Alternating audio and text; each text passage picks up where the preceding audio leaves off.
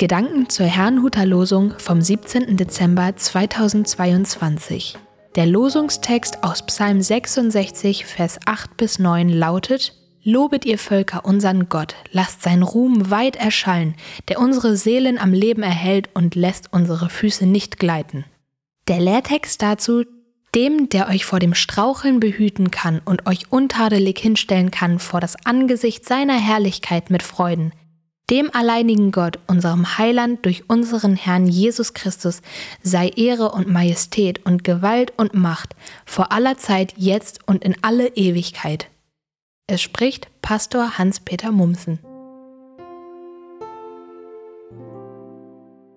Lobet ihr Völker unsern Gott.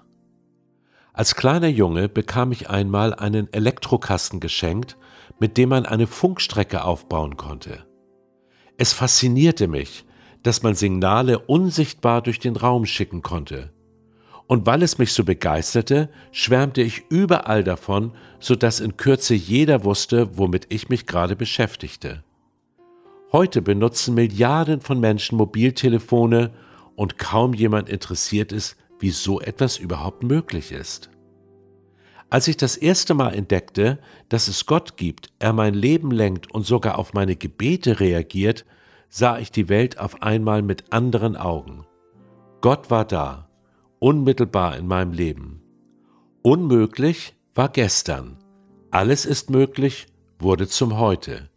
Über den Gesetzen dieser Welt sah ich plötzlich Gottes Wille. Er hat sie geschaffen, er kann sie wirksam oder auch unwirksam machen, wenn er nur will. Ich war begeistert und ich glaube, genau das wollen auch die heutigen Losungsverse zum Ausdruck bringen. Lobet ihr Völker unseren Gott. Was aber animiert eigentlich uns, Gott zu preisen und seinen Ruhm erschallen zu lassen?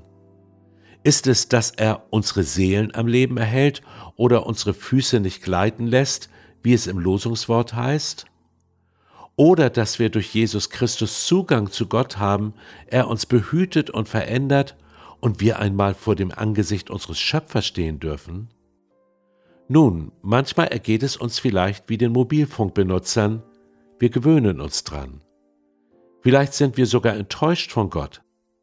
Auf diese Weise kann unsere Begeisterung in ein geistliches Funkloch geraten.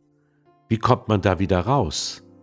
Ich meine, indem wir darauf schauen, was Gott in unserem Leben schon bewirkt hat und ihn dafür loben.